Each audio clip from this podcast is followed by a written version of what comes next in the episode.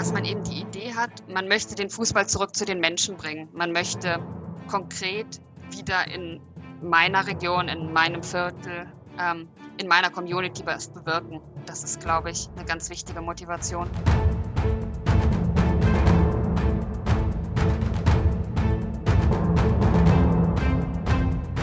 Gerade jetzt unter den neu gegründeten Vereinen gibt es auch total viele, die sagen, ähm, wir wollen wirklich auf der lokalen Ebene bleiben.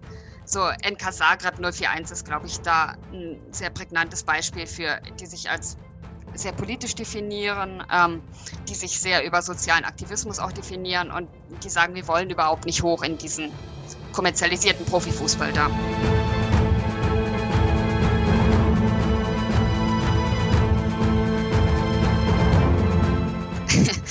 RB Salzburg kann man ökonomisch nicht besiegen, wenn man sich so aufstellt, wie, äh, wie man sich aufstellt. Das kann ja überhaupt nicht gehen. Und ich glaube auch, dass es total wichtig ist, für einen fangeführten oder basisdemokratisch geführten Verein ähm, eine eigene Perspektive aufzubauen und eine eigene Identität aufzubauen.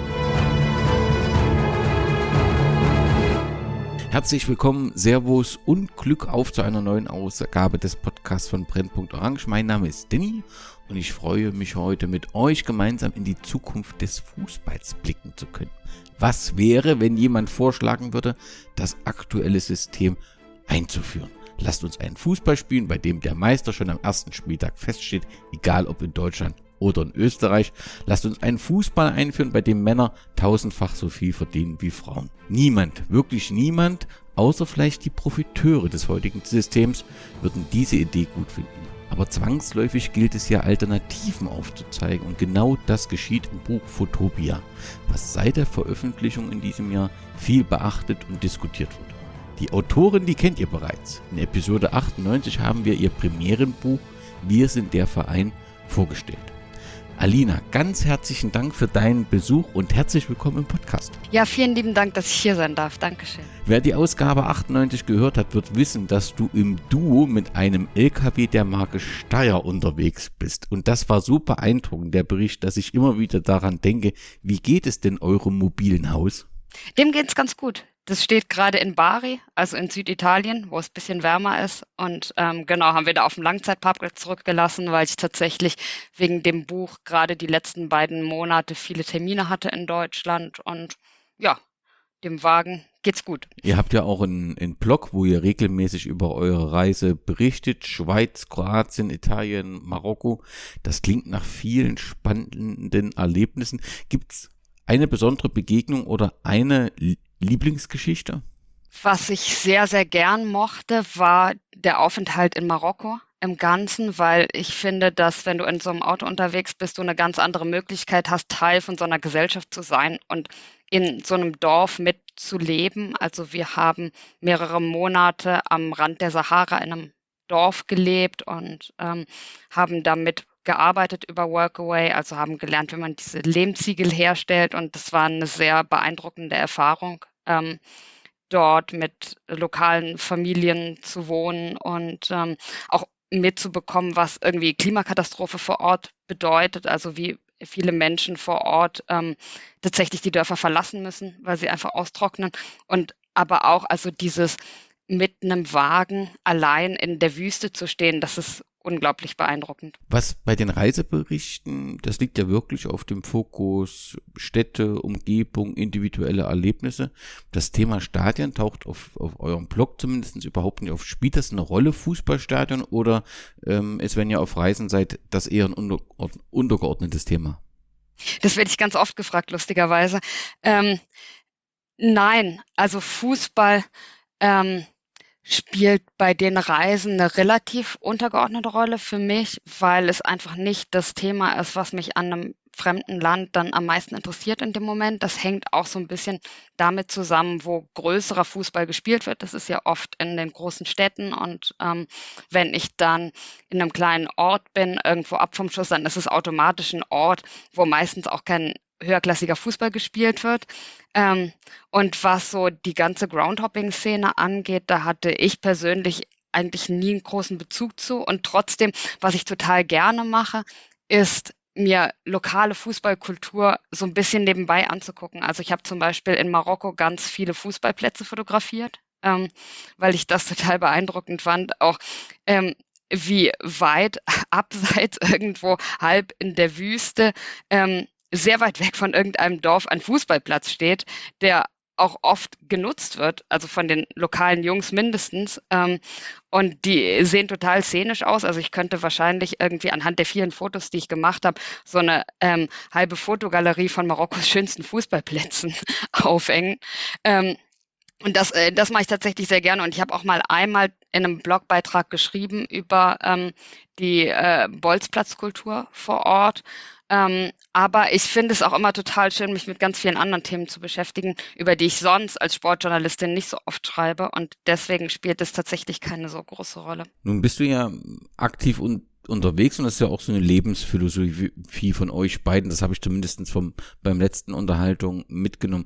Wann hast du denn dann dieses Buch, was ja schon sehr tief so in das Fußballsystem eindringt und was, ja, wo du auch intensiv recherchieren musstest, wo du dir Gedanken bilden musstest. Wann hast du denn das geschrieben? Hm, auch währenddessen. Ähm, also ich habe tatsächlich drei Jahre dran gearbeitet ungefähr. Das heißt, es war schon eine ganz schön lange Recherchezeit. Und das kannst du ja von unterwegs problemlos machen. Also wir haben immer eine lokale SIM-Karte und das heißt, du kannst ganz normal von Remote arbeiten, wie wenn du jetzt in Deutschland von zu Hause aus arbeiten würdest.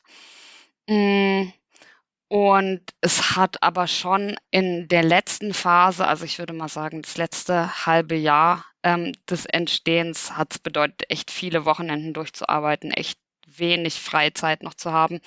Also es war ziemlich anstrengend auch. Deshalb, ich würde auch nicht unbedingt jetzt sagen, juhu, nächstes Jahr schreibe ich ein neues Buch, ähm, sondern ich habe das Gefühl, wenn man sowas auf den Tisch gelegt hat, dann braucht man auch erstmal eine Pause, so, ein Luft holen. Und genau, aber das habe ich meistens vom Wagen aus einfach geschrieben. Respekt, du hast das Buch wie das erste Werk. Wir sind der Verein gemeinsam mit dem Werkstattverlag äh, veröffentlicht. Ich denke, ein Großteil der Hörerinnen und Hörer kennt ihn, aber nicht, nicht jeder kennt den Werkstattverlag. Was sprach für die Zusammenarbeit mit diesem Verlag? Im Wesentlichen, dass ich die Leute gut kenne, dass es super nette Leute sind. Ähm, und dass ich gute Erfahrungen gemacht hatte beim letzten Buch. Also was ich sehr mochte an Werkstatt, ist zum einen, wie unkompliziert Dinge laufen, also dass ich einfach meinem Lektor die Idee pitchen konnte von diesem Buch und äh, das dann ziemlich unkompliziert irgendwie die Mail zurückkam, ähm, ja, finden wir alle voll cool, mach das. Ähm, und dass ich die Möglichkeit hatte, gerade bei diesem Buch, was ja ein wirklich kontroverses Buch ist, ähm, sehr frei das zu schreiben, worauf ich Bock hatte, also dass niemand mir reingequatscht hat, was irgendwelche Inhalte angeht. Das fand ich ziemlich cool und das setzt, glaube ich, schon ein gewisses Maß an auch Vertrauen voraus, zu sagen, hey, wir gehen dieses Risiko und wir setzen ein Buch auf den Markt, was sehr viele Leute provozieren wird. Ähm, und wir machen das aber, weil wir das für richtig halten.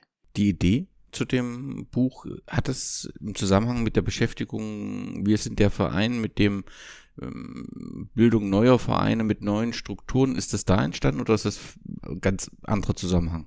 Das ist nicht da entstanden, aber ich glaube schon im Nachhinein, dass es einen Zusammenhang gibt. Also weil wir sind der Verein, ist ja letztlich die Utopie im Kleinen. Also sind Leute, die sagen, wir sind nicht mehr glücklich in diesem Profifußball und wir wenden uns ab und wir gründen unseren Verein neu als fangeführten Club und wir versuchen Dinge besser zu machen. Und während dieser Recherche habe ich aber ganz, ganz oft, und da haben wir bestimmt auch beim letzten Podcast drüber gesprochen, ähm, festgestellt, dass die Leute letztlich an gläserne Decken stoßen damit. Das heißt, sie bewegen sich ja in einem System. Ähm, und es ist ein System, das Clubs belohnt, die das meiste Geld haben. Und das meiste Geld kriege ich, wenn ich einen einzelnen Investor auftreibe. Ähm, das heißt im Grunde, demokratisches Handeln wird bestraft im aktuellen Fußball, was auch ganz schön hart ist, wenn man darüber nachdenkt. Also ganz schön, ähm, ja, sollte die Gesellschaft mehr erschrecken, finde ich, als das aktuell der Fall ist. Ähm, und das heißt, dass ganz viele von diesen Clubs irgendwann an den Punkt gekommen sind, wo sie sich entscheiden mussten, wollen wir sportlichen Erfolg im Tabellensystem oder wollen wir unseren Idealen treu bleiben? Und letztlich ließ sich das ganz schwer vereinen. Ähm, und das hat mich zu der Schlussfolgerung gebracht, dass diese Clubs am Ende des Tages nichts am System verändern werden. Die verändern schon was auf lokaler Ebene, also bedeuten was für die Community vor Ort, ähm, aber die ändern nichts am System. Und um was am System zu ändern, müssen wir was an den Hebeln ändern. Und das führt zu der Frage, ja, was müssen wir denn eigentlich an den Hebeln ändern? Und das ist Futopia. Ich habe ähm, dich vor knapp zwei Wochen angefragt, ob du ähm, einen Termin frei hast für ein Gespräch und war fest davon ausgegangen, dass du mir antworten äh, wirst. Äh, Danny, im, im März kann ich vielleicht noch was dazwischen bekommen, weil die Resonanz auf dein Buch, äh, ja, fantastisch ist. Also du bist in sehr, sehr vielen, und das ist auch mit viel Arbeit und Zeit verbunden, in sehr, sehr viel Gesprächen dabei, sehr viel Podiumsdiskussionen, Podcasts, Online-Sendungen, Fernsehsendungen. Also das Thema ist schon sehr präsent und dein Buch hat schon sehr eingeschlagen. Also ist auf jeden Fall das Gesprächsthema in der Fußballszene, so würde ich es einfach mal sagen. Hat dich das überrascht? Ja, schon. Also ich habe schon damit gerechnet, dass es mehr Aufmerksamkeit bekommen würde als das letzte Buch. Aber mit dieser Aufmerksamkeit habe ich nicht gerechnet, no way. Ähm, ich glaube, es hat schon auch damit zu tun, dass wir gerade diese besondere Situation hatten, also dass die WM in Katar stattgefunden hat, dass es eine sehr breite Diskussion darüber gab, was am Fußball falsch läuft und was vielleicht besser laufen könnte. Und das hat dem Buch natürlich sehr, sehr geholfen. Also es war, obwohl das gar nicht geplant war, eigentlich das Buch 2022 rauszubringen, ähm, aber unbewusst war es vielleicht das richtige Buch zum richtigen Moment. Perfekt, ähm, würde ich sagen. Perfekter Moment, ja. ja. Genau, also das hat eine große Rolle gespielt, glaube ich. Wenn du, also Fanprojekte, ist klar, wie die Atmosphäre war, die ein oder andere Podiumsdiskussion konnte man auch nachvollziehen. Aber kannst du uns kurz mitnehmen, wo gab es besonders intensive Diskussionen oder vielleicht auch besondere Momente bei den Lesungen? Das ist ja für einen Autor immer wunderbar. Es gibt, wenn es dann eben eine Diskussion äh, gibt dazu und auch so ein paar kritische Nachfragen, wo man vielleicht zum Nach, also wo man sicher zum Nachdenken kommt und wo man sich vielleicht auch sagt, Mensch, das hätte ich nochmal anders hingekriegt. Gab es so besondere Momente bei deinen bisherigen Vorstellungen des Buches? Ja, fast überall. Also was wirklich toll ist an diesem Thema Utopien, finde ich, ist, dass eigentlich immer eine Diskussion entsteht ähm, und eine sehr lebhafte Diskussion, weil es ein Thema ist, was wirklich Leute bewegt ähm, und was in völlig unvorhergesehene Richtungen geht diese Diskussion. Also ich kann nie vorher sagen, worüber wir reden werden und ich kann auch nie sagen, wie die Leute auf das Buch reagieren, weil es total unterschiedlich ist. Also von ähm, totaler Ablehnung der ähm, radikaleren Ideen in Anführungsstrichen bis hin zu Diskussionen, wo es sofort darum geht, okay, und was können wir jetzt davon für uns umsetzen und wie machen wir jetzt von diesem Punkt aus weiter und ähm, wo die Leute total darauf steil gehen sozusagen. Ähm, es ist wirklich völlig verschieden, ähm, was mir sehr im Kopf bleibt an Reaktionen, weil das oft der Fall ist, ist so ein gewisses auch von Leuten, die sich ganz kritisch mit Fußball auseinandersetzen, so ein vor den Kopf gestoßen sein, ähm, weil Leute zwar einerseits ähm, ziemlich kritisch über das aktuelle System denken, ähm, aber gleichzeitig das oft so eine oberflächliche Kritik ist, also man regt sich auf irgendwie über sogenannte Kommerzialisierung und so.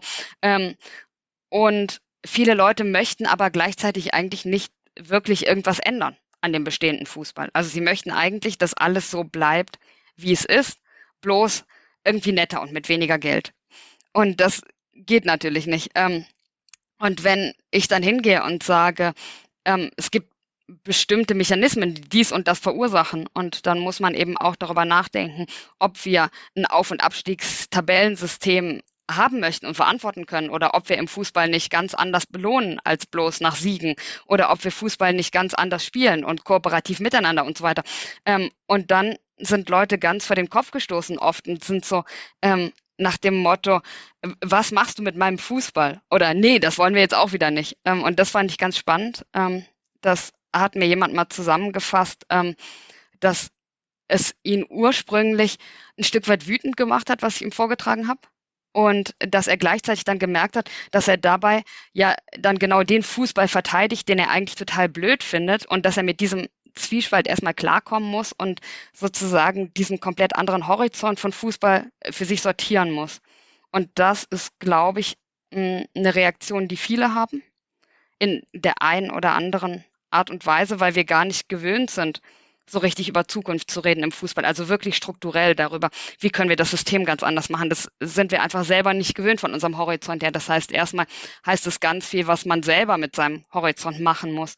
Ähm, und dann fand ich es aber auch super spannend. Also ich hatte auch Lesungen, wo Leute, ähm, wo zum Beispiel ein Jugendtrainer war, der tatsächlich Ideen ausprobiert hatte mit seinen Kids aus dem Buch. Das war auch total interessant ähm, von unterschiedlichen Spielsystemen und der mir dann gesagt hat, ähm, das und das hat richtig cool funktioniert und das und das hat überhaupt nicht funktioniert. Und dann hat er diese spezielle Variante aber mit Studis gemacht und da hat es cool funktioniert und so. Und es war für mich total interessant zu hören, ähm, wie sich das dann im realen Leben darstellt.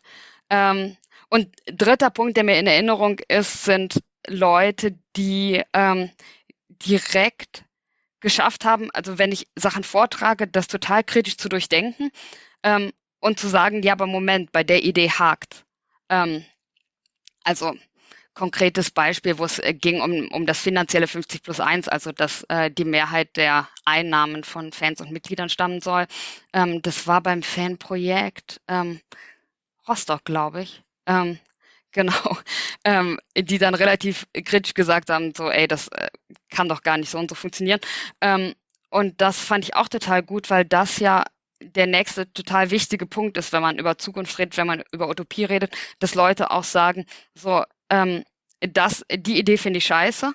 Ähm, aber wenn man sie so und so verändert, dann könnte es gehen. Ähm, und das ist genau eigentlich die Art und Weise, wie ich gerne reden würde über Zukunft, nämlich weg von diesem, sich irgendein Schlaraffenland auszumalen, sondern hinzu, okay, was können wir ganz konkret machen? Welche Fehler hat es? Und wie können wir ganz konkret daran weiter verbessern?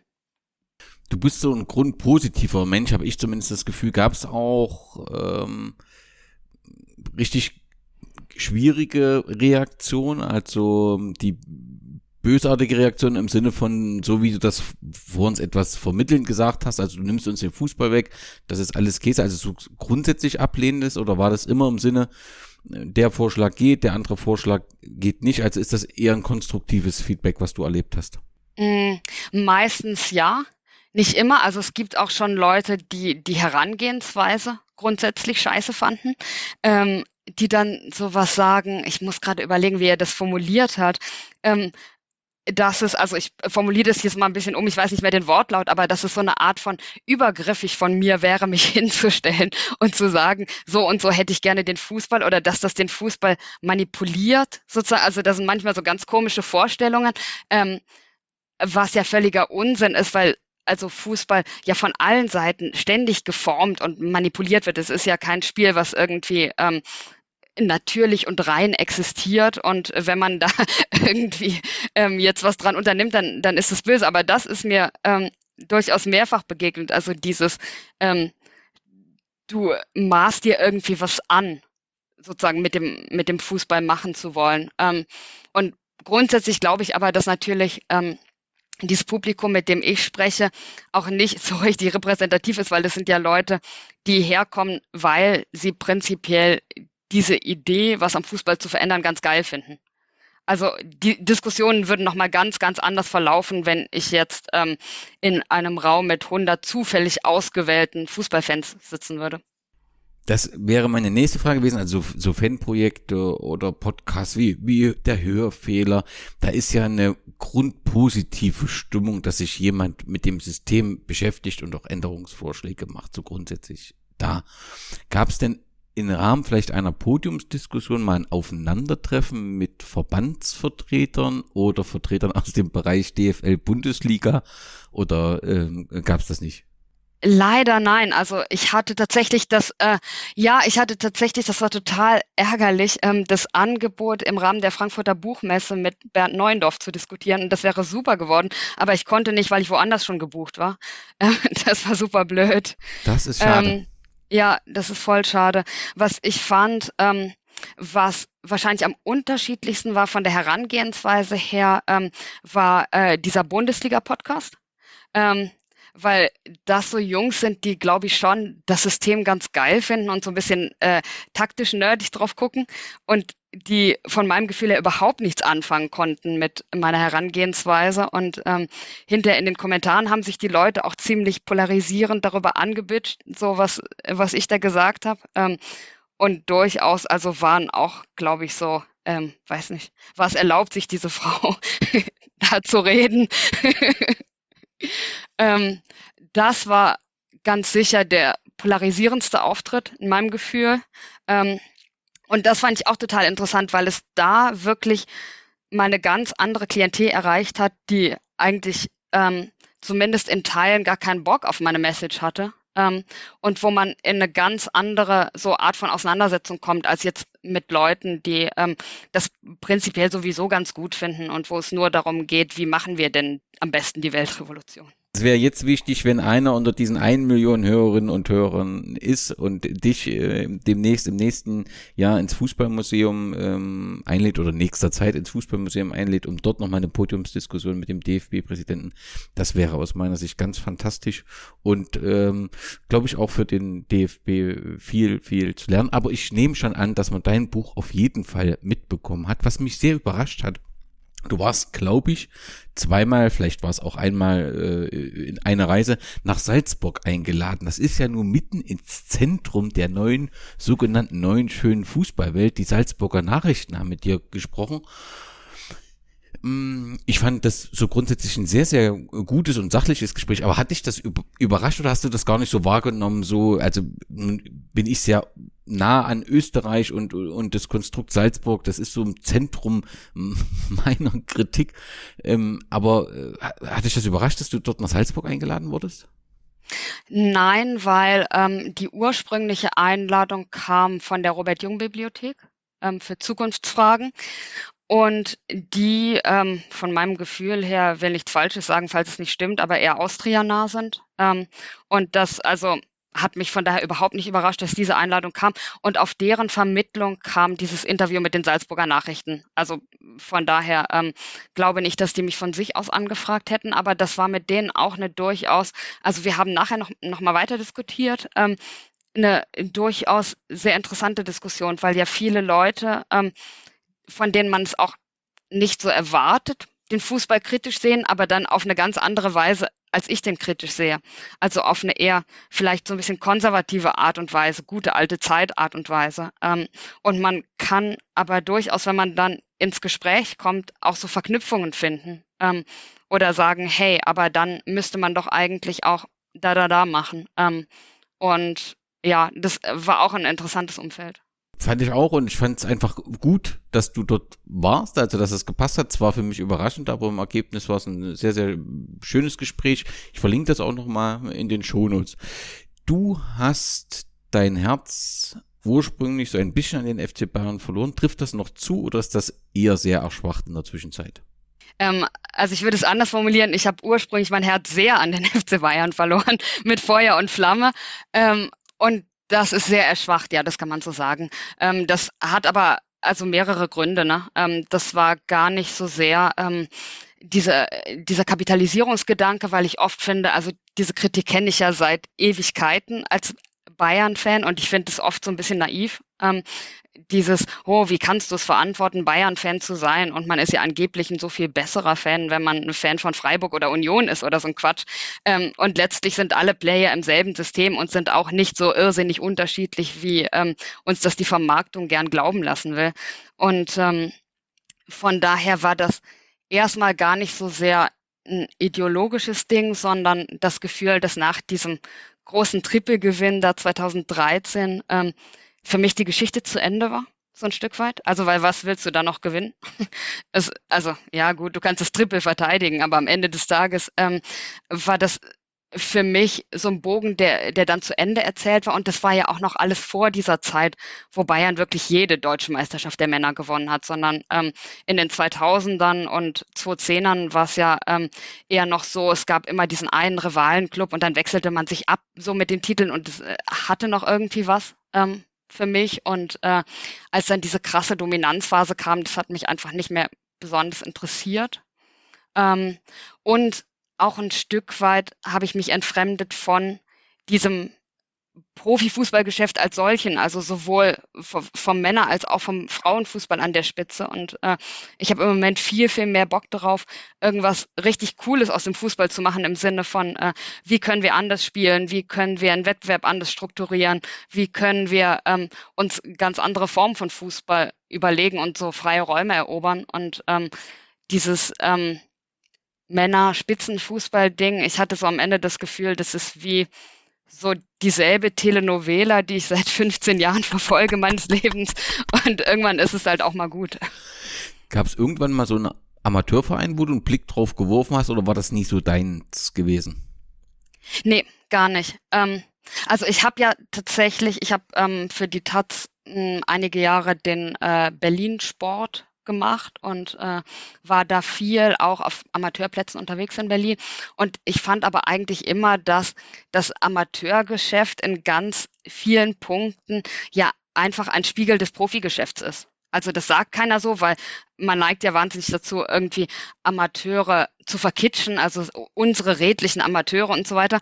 Ähm, und faktisch, wenn man auf die Untersuchungen guckt, dann sieht man hier diese Korrektivrecherche letztes Jahr, wo festgestellt wurde oder geschätzt wurde, dass wahrscheinlich 500 Millionen Euro Schwarzgeld pro Jahr in den sogenannten Amateurfußball fließen. Ähm, und wenn ich mir angucke, dass ein Typ in der Kreisklasse mit Glück mehr verdienen kann als eine Frau, die in der zweiten Bundesliga spielt und also ganz viele Dinge ähm, werden da einfach fortgeschrieben oder ähm, äh, viele Clubs, die keinen Bock mehr auf ihr Frauenteam haben und dann sagen, das ist uns zu teuer und ihr könnt ja auch eigentlich gehen und so weiter.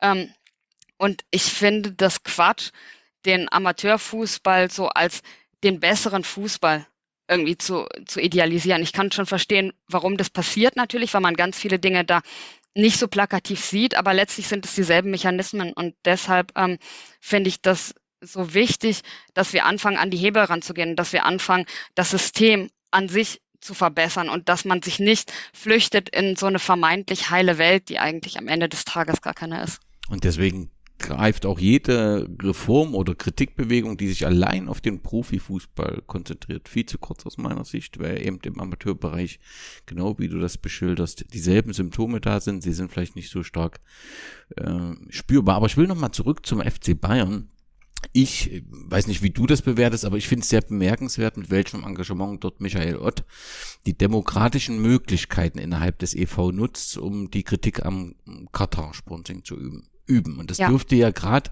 in diesem großen Verein mit, mit auch den herausragenden Persönlichkeiten, die es da gibt, alles andere als einfach zu sein.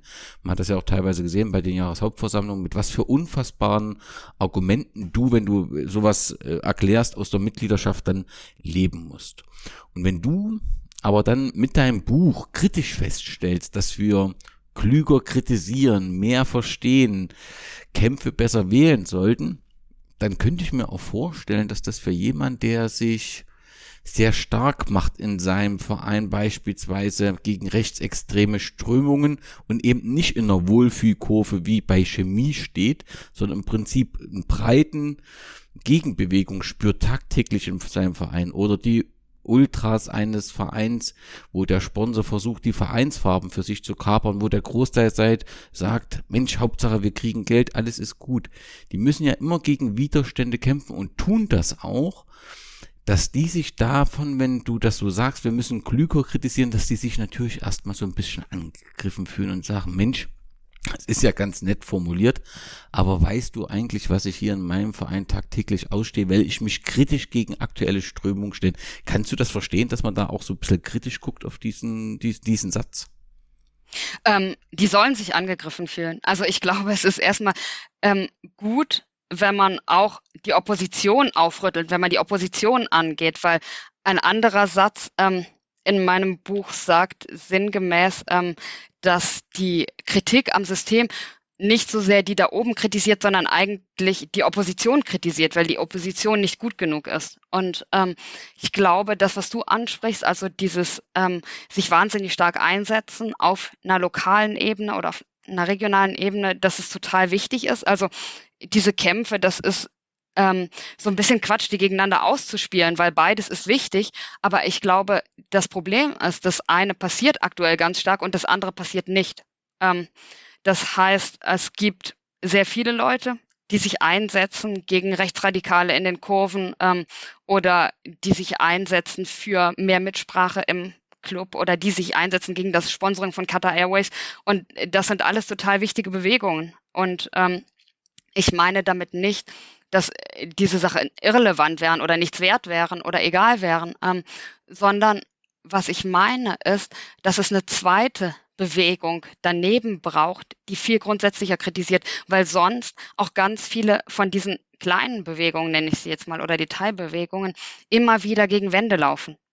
Also das heißt, wenn ich in einem System mich bewege, wo Gelder so ungleich verteilt sind und wo es so mächtige Player gibt, ähm, das kann ich nicht lösen, indem ich eine lokale Bewegung gegen irgendeinen Investor starte. Also das, das wird nicht funktionieren. Das löst das Problem nicht an der Wurzel. Und ich glaube, ganz viel von dem Frust, der aktuell im Fußball herrscht und von, von diesem Zynismus, ähm, kommt auch daher, weil Leute immer und immer wieder auf dieser kleinen Ebene gegen Wände anrennen und dann sagen, ja, man kann ja eigentlich im Fußball überhaupt nichts ändern. Ähm, und aber richtig was zu ändern, also an diesen Strukturen was zu ändern, die Leute ähm, oder Clubs und, und Player zu entmachten, die diese Macht besitzen und darüber nachzudenken, woher kommen eigentlich die Gelder in unserem Fußball. Also mal ganz plakatives Beispiel, weil du das eben angesprochen hast mit, mit den Sponsoren oder Investoren. Ähm, wer sagt denn, dass Unternehmen überhaupt den Fußball finanzieren sollen? Weil es ist ja eigentlich eine total unkluge Art des Organisierens, weil wenn einzelne Unternehmen sich entscheiden, ich investiere in den oder den Club, dann hat die Gesellschaft überhaupt keine Möglichkeit, demokratisch mitzubestimmen, wohin Gelder eigentlich fließen sollen. Und das ist in der Demokratie schon ganz schön krass. Also wir haben überhaupt keine demokratisierte Wirtschaft. Wir haben keine Möglichkeit zu entscheiden, wo sollen eigentlich in den Fußballgelder hinfließen, was ist uns eigentlich wichtig und wie viel soll da eigentlich hinfließen. Weil kein Mensch, der bei Sinnen wäre, würde das so verteilen, wie es aktuell verteilt ist. Ähm, aber wir haben keine Möglichkeit, darauf Einfluss zu nehmen, wenn wir einen Fußball haben, der von Sponsoren finanziert wird und TV-Streaming-Anbietern. Äh, und das heißt, was ich in dem Buch zum Beispiel mache, sind Möglichkeiten zu entwerfen, wie eine Gesellschaft demokratisch äh, durch VertreterInnen Gelder verteilen kann in den Fußball. Und das meine ich mit Hebeln, die super wichtig sind. Und am Ende des Tages hilft es auch den Leuten, die sich im Lokalen engagieren bei ihren Kämpfen, weil das die Kämpfe viel, viel leichter macht und weil das auch den Mut geben kann, dass man wirklich auf der strukturellen Ebene was ändern kann und nicht immer nur innerhalb von dieser, sag ich mal, gleichen Kuchenform Fußball gegen dieselben vier Wände rennt. Mich würde interessieren, was hast denn du gedacht, als du die aktuelle Expertenkommission des DFB aus Oliver Kahn, Matthias Sammer, Oliver Minzlaff, Rudi Völler und den in der ersten Runde aus Doha zugeschalteten Karl-Heinz Rummenigge, was du da gedacht hast, als du das gehört hast? Lol, habe ich, glaube ich, gedacht. Aber ist das nicht, äh, beschreibt nicht diese Arbeitsgruppe den Verband eigentlich bestens? Zu 100 Prozent, ja. Also ich glaube, sehr gut hat es Mara Pfeiffer in einem Kommentar zusammengefasst, die gesagt hat, sinngemäß, dass ähm, Diversität oder Innovation eigentlich nur was ist, was genutzt wird, um sich für Investoren irgendwie ein bisschen schicker darzustellen, wenn man mal gerade das Gefühl hat, man müsste irgendjemanden ins Schaufenster hängen und dass es überhaupt nicht relevant ist für die Leute und dass die auch überhaupt nicht kapiert haben, dass sie Einflüsse von außen und aus der Gesellschaft brauchen und die überhaupt nicht kapiert haben, was die verschiedenen Leute sind, die diesen Fußball groß machen ähm, und die gesellschaftlich den Fußball stützen ähm, und was es auch für einen Mehrwert bedeuten kann, wenn ich verschiedene gesellschaftliche Erfahrungen reinbringe, um was neu zu denken. Und das haben die mit keinem Wort kapiert. Aber eigentlich ist doch damit auch klar letztendlich, dass durch die Beteiligung von Vereinen und Verbänden eine Erneuerung des Fußballs, also zumindest im Profibereich, nie, unmöglich ist. Also der wird nie aus sich heraus, der Verband, den Fußball reformieren, richtig? Stimme ich dir 100% zu, ja. Das heißt, wir müssen den DFB abschaffen. Wie macht man denn das? Sehr gute Frage. Ähm, ja, das ist tatsächlich also eine wahnsinnig schwierige Frage, glaube ich, diese Frage, ähm, wo fängt man jetzt an? Also es gibt viele gute Ideen, es gibt viele tolle Dinge, wie man Fußball strukturieren kann, aber wie kommen wir an diesen Punkt? Also was ist die berühmte Brücke sozusagen? Ähm, und ich glaube, was ein total wichtiger Hebel wäre, wenn ähm, sich Politik, ich sage es jetzt einfach mal als großes Wort, die Politik ähm, stärker einmischt in den Fußball weil aktuell haben wir so dieses Ding, was sich immer nennt, Autonomie des Sports. Also der Sport sagt irgendwie, grob, wir machen, was wir wollen und da kann uns auch bitteschön keiner reinreden. Ähm, und man merkt aber ja durchaus, was es aufschütteln kann, wenn zum Beispiel, auch wenn das auch mit politischem Hinterinteresse passiert ist, ein Staat wie die USA sagt so, hey, äh, wir lassen jetzt die FIFA mal nicht mit ihrer Korruption vor sich hinwerkeln, sondern wir entscheiden uns jetzt mal da ein paar Dinge aufzurütteln. Ähm, und grundsätzlich sind ja ganz viele Dinge, die im Fußball schieflaufen, sind Dinge, die auch gesellschaftlich schieflaufen. Das heißt, sie müssen auf einer gesellschaftlichen Ebene gelöst werden. Ähm, und das heißt, es braucht viel mehr Einmischung, also politische Vorgaben, wie Dinge zu laufen haben. Ähm, was ich auch denke, ist, ähm, es braucht viel, viel mehr äh, gesellschaftliche Bündnisse. Also das ist was, was ja gerade beim Beispiel Katar, auch wenn viel von, von dieser Kritik ganz äh, naiv und überhaupt nicht gut war, aber was beim Beispiel Katar sehr gut funktioniert hat, war, dass man die ganze Breite der Gesellschaft ins Boot geholt hat. Also von Amnesty über Heinz vom Fernseher, ähm, über Ultragruppen und alle haben auf einmal angefangen, über dieses Thema zu diskutieren und allen wurde klar, ähm, dass diese Diskussionen nicht nur Fußball-Bubble-Diskussionen sind, sondern dass die eine gesellschaftliche Bedeutung haben und dass die auf einer gesellschaftlichen Ebene gelöst gehören. Und das ähm, wäre eine total wichtige Sache für den Fußball, finde ich, weil ähm, es gibt ja total viele ähm, gesellschaftliche Gruppen, die sich engagieren, sei es gegen Klimakatastrophe, sei es für Feminismus, sei es gegen Kapitalismus und so weiter. Ähm, aber zwischen denen und Engagierten im Fußball gibt es fast überhaupt keine Schnittmengen, obwohl oft ganz ähnliche Interessen da sind oder da sein müssten. Ähm, ja, das, äh, das finde ich super wichtig. Ähm, die Frage, wie man es schafft, den DFB abzuschaffen, das. Äh, also die Hoffnung, dass wir mit Arbeitsgruppen und Beteiligung an diesen Arbeitsgruppen als, als, als Fans, wir werden dort nichts Grundsätzliches reformieren können. Ja, ja, absolut wir brauchen ja eine breite Unterstützung dafür, aber man hat schon das Gefühl, dass, wenn ich mir vorstelle, die Bonusmeilen-Affäre in der Politik, das war, glaube ich, 2002, das ist so ein fester Begriff geworden und die Einführung ne, oder die illegale Einführung einer teuren Uhr hat zwar zu einer Vorstrafe geführt, aber zu keiner Änderung des Status innerhalb des Fußballs. Ich glaube nicht mal zum Änderung des Ansehens in der breiten Fanschar. Man braucht ja auch Unterstützung und irgendwie hat man Gefühl im Fußball wird alles so ein bisschen anders bewertet, als es meinetwegen eben bei einem Politiker, der eben äh, mit, mit so Bundesmeilen anders umgeht. Wie, wie gewinnen wir denn die breite Akzeptanz dafür für diese Reform in, bei, bei den Fans, die eben nicht in der Kurve stehen? Ist voll die wichtige Frage, finde ich. Und auch die Frage, also möchte ich noch hinzufügen, wie äh, gewinnt man Akzeptanz von Leuten, die in der Kurve stehen, weil auch die haben oft kein Interesse daran, den, den Fußball grundlegend zu verändern. Ähm, ich glaube generell gesprochen, dass sich schon am Image des Fußballs ein Stück weit was geändert hat. Das merkt man sehr in Deutschland. Also wenn ich das vergleiche mit 2006, wo alles irgendwie ähm, golden war und schön und glänzend ähm, und wie jetzt auf den Fußball geguckt wird. Also und dabei rede ich nicht so sehr von den Bundesliga-Clubs. Da hat sich, glaube ich, nicht viel verändert, aber wie auf den DFB geguckt wird, wie auf die FIFA geschaut wird, ähm, wie auf Verbände im Allgemeinen geschaut wird, da hat sich durchaus einiges geändert am Image. Ähm, aber das reicht natürlich nicht, weil ähm, du hast völlig recht, wenn du sagst, dass ähm, Fußballfans oder ich lege jetzt mal das Wort in den Mund, ähm, sind bequem, sind Konsumentinnen, ähm, wollen letztlich eine geile Show sehen und äh, alles andere interessiert viele höchstens sehr, sehr am Rande. Ähm, wie man, löst man das? Ähm, ich glaube zunächst mal, was unglaublich wichtig ist, ähm, ist Bildung. Also eine Art von Bildung, die wir noch gar nicht verankert haben im Fußball, weil ähm, wir sehr, sehr gewöhnt sind, wenn wir von Bildung im Fußball sprechen, dann ähm, guckt man vor allen Dingen in die Vergangenheit, ähm, also macht meinetwegen Bildung zu äh, NS-Geschichte im Fußball ähm, oder wenn man in die Zukunft guckt, dann geht es um Teilhabekämpfe, dann äh, geht es um Feminismus im Fußball zum Beispiel oder LGBT und so weiter.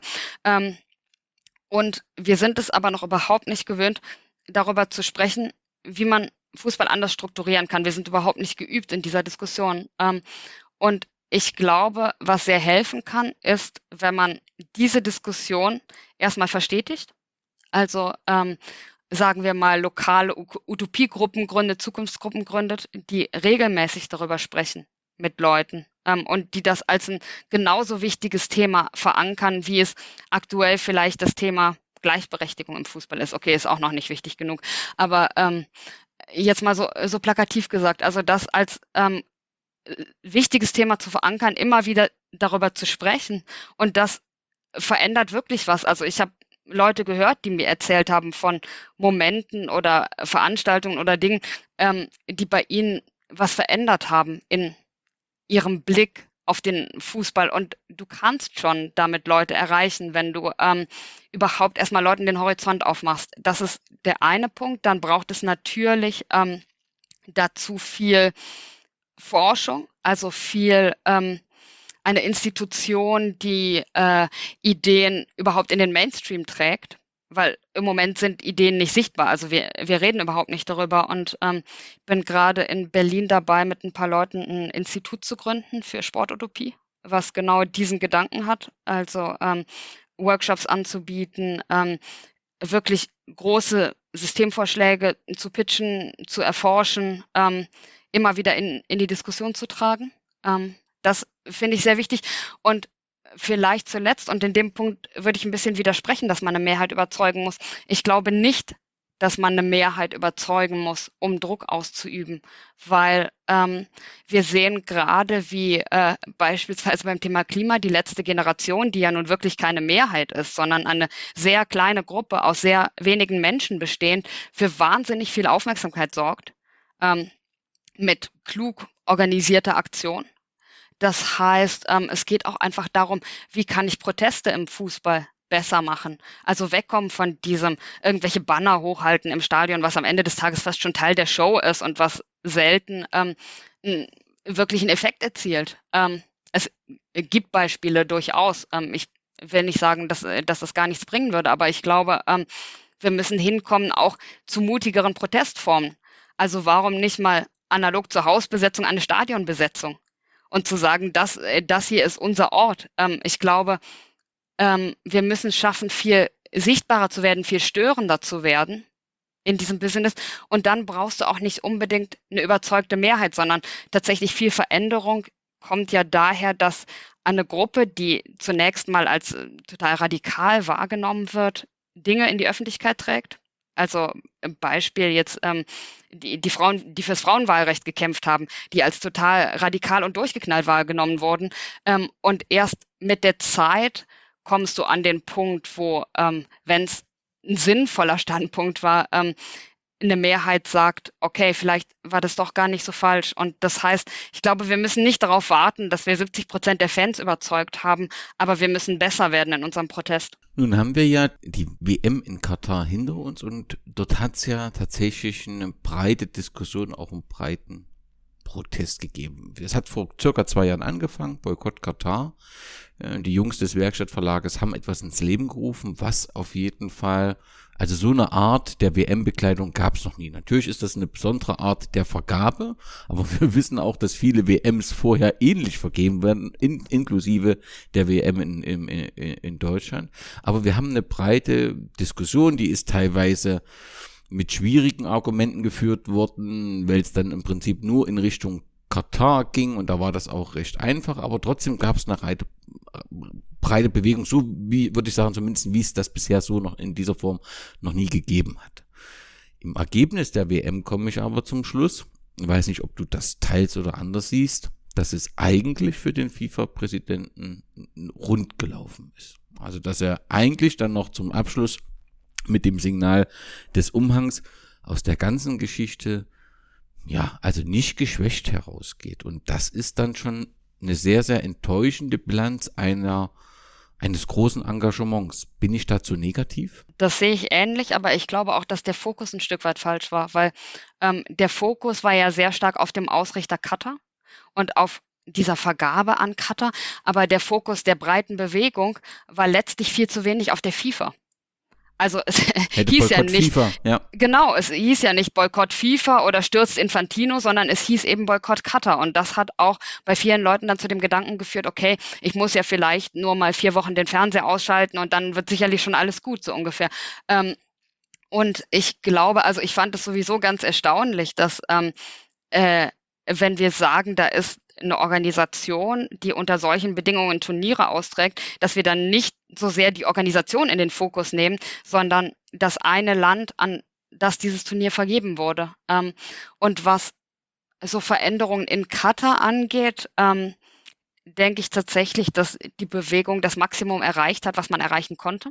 Ähm, also das heißt, es hat ja durchaus Dinge gegeben, die erreicht wurden. Also sei es, dass ein Mindestlohn geschaffen wurde, ähm, sei es, dass Schlichtungsstellen geschaffen wurden für Migranten.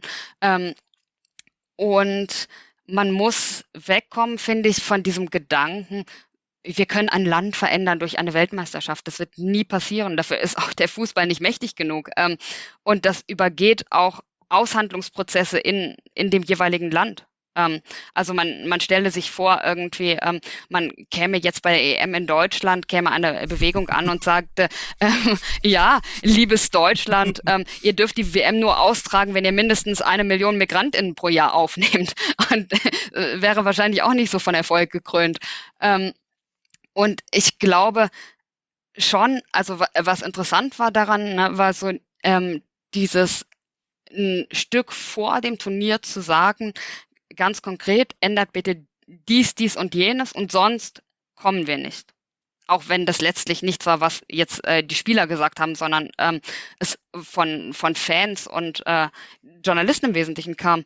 Ähm, und das ist schon ähm, eine interessante Strategie, finde ich, für, für die Zukunft, die man nutzen kann.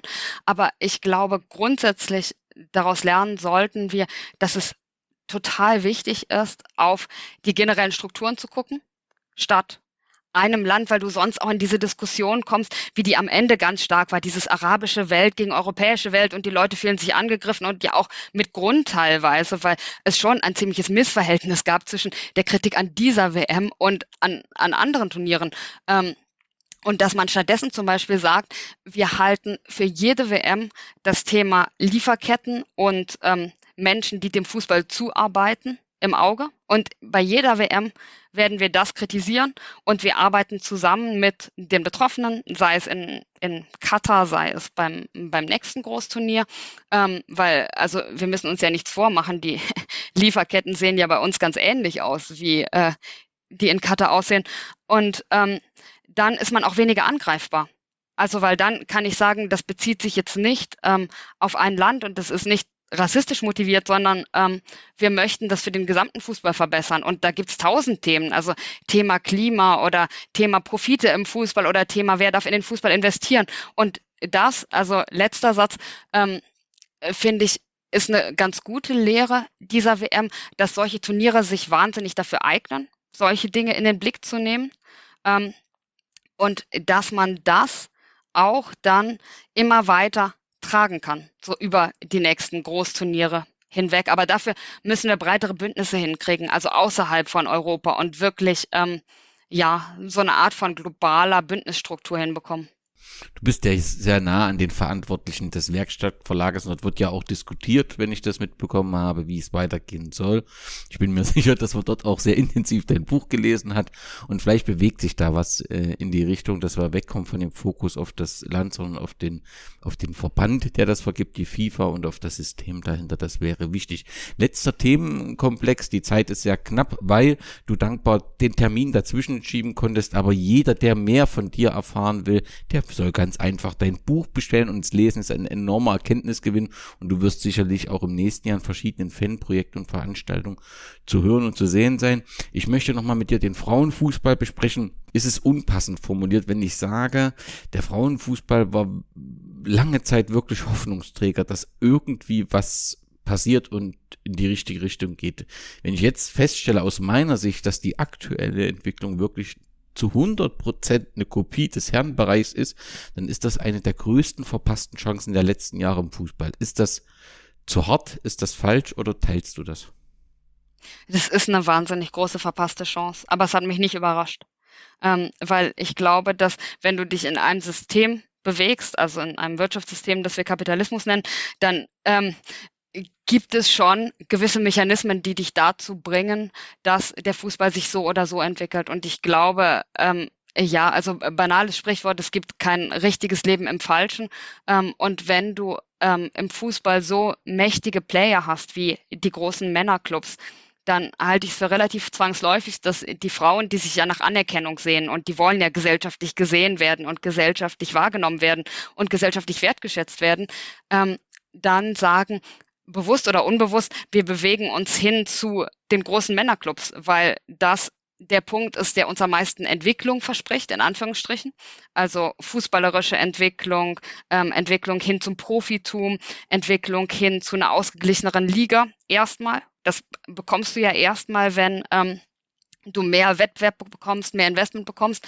Ähm, und dieser Gedanke, also die Männer Profiklubs bringen uns hin zum Besseren, kommt natürlich daher, dass die Frauen auch in dem bestehenden Fußballsystem groß geworden sind und überhaupt keinen oder sehr wenig Horizont davon haben, was denn eigentlich ein guter Fußball sein könnte, sondern die sind geprägt in ihrem Rahmen davon, was hält die Mehrheitsgesellschaft für einen guten Fußball. Ähm, und von daher fand ich das überhaupt nicht überraschend, dass sich das so entwickelt. Also im Gegenteil, ich hätte es sehr schwer vorstellbar gefunden, ähm, einen wirklich anderen Frauenfußball zu gestalten, während parallel der Männer-Profifußball, wie er ist, so erfolgreich ist, weil es dann jedes Mal heißen würde, ähm, wenn der Frauenfußball jetzt nicht viele Leute anzieht, ja, das ist ja, weil ihr diese Ethik-Scheiße macht. Ähm, so grob gesagt, ja, das war ja genau das Argument, was letztlich irgendwie bei der Katar-WM kam, bei den deutschen Herren, die ausgeschieden sind. So, ja, das ist halt, weil ihr zu viel Hand vor den Mund gehalten habt und irgendwie dann abgelenkt wart oder so ein Quatsch. Ähm, und ja, das ist eine total verpasste Chance, weil ich glaube, dass es nochmal die Möglichkeit gab, darüber nachzudenken, wie möchte man eigentlich den Fußball strukturieren. Und man hat letztlich nicht darüber nachgedacht, sondern man hat genau das Gleiche nochmal gemacht. Mm, und vielleicht die Möglichkeit äh, am Ende des Tages ist, dass man irgendwann, wenn der Frauenfußball auch an diesem Punkt angekommen ist, an dem der Männerfußball gerade steht, von Ligawettbewerben, die nicht mehr funktionieren und äh, explodierenden Gehältern und äh, riesigen Ungleichheiten, dass man dann an einen Punkt kommt, zusammen dafür zu kämpfen, dass, äh, dass der Fußball besser wird. Und das ist natürlich jetzt nicht ähm, so ein wahnsinnig optimistisches Szenario für die nächsten Jahre. Ähm, aber das ist, glaube ich, die einzige Möglichkeit. Also der Frauenfußball muss selber am eigenen Leib spüren, wie wenig dieses System funktioniert, um ähm, das zu verstehen, so traurig das ist.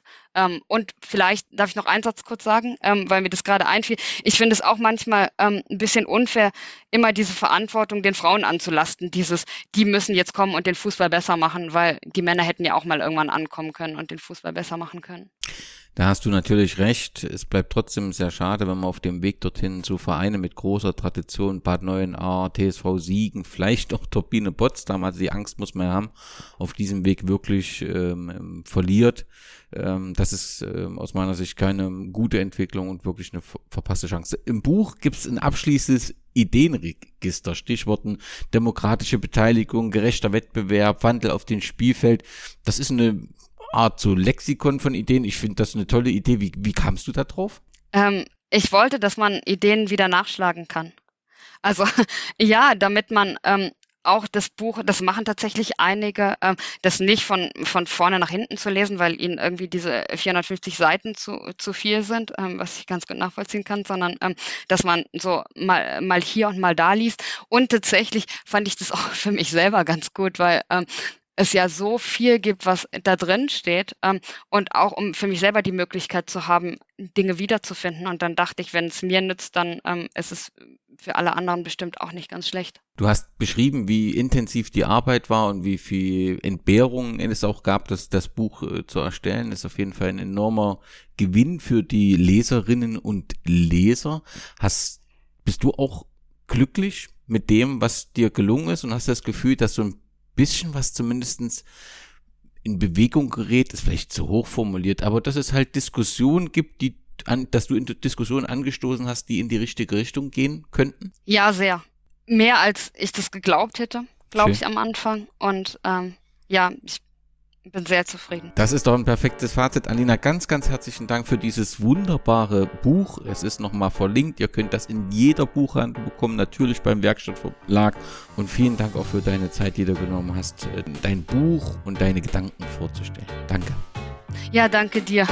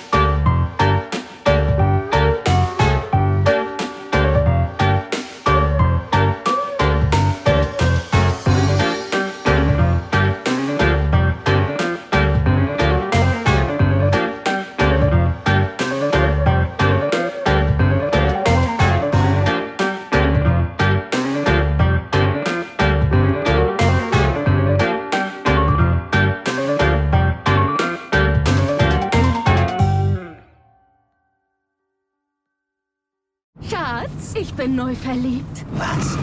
Da drüben. Das ist er. Aber das ist ein Auto. Ja, eben. Mit ihm habe ich alles richtig gemacht. Wunschauto einfach kaufen, verkaufen oder leasen. Bei Autoscout24. Alles richtig gemacht. Wie baut man eine harmonische Beziehung zu seinem Hund auf? Puh, gar nicht so leicht. Und deshalb frage ich nach, wie es anderen Hundeeltern gelingt, beziehungsweise wie die daran arbeiten.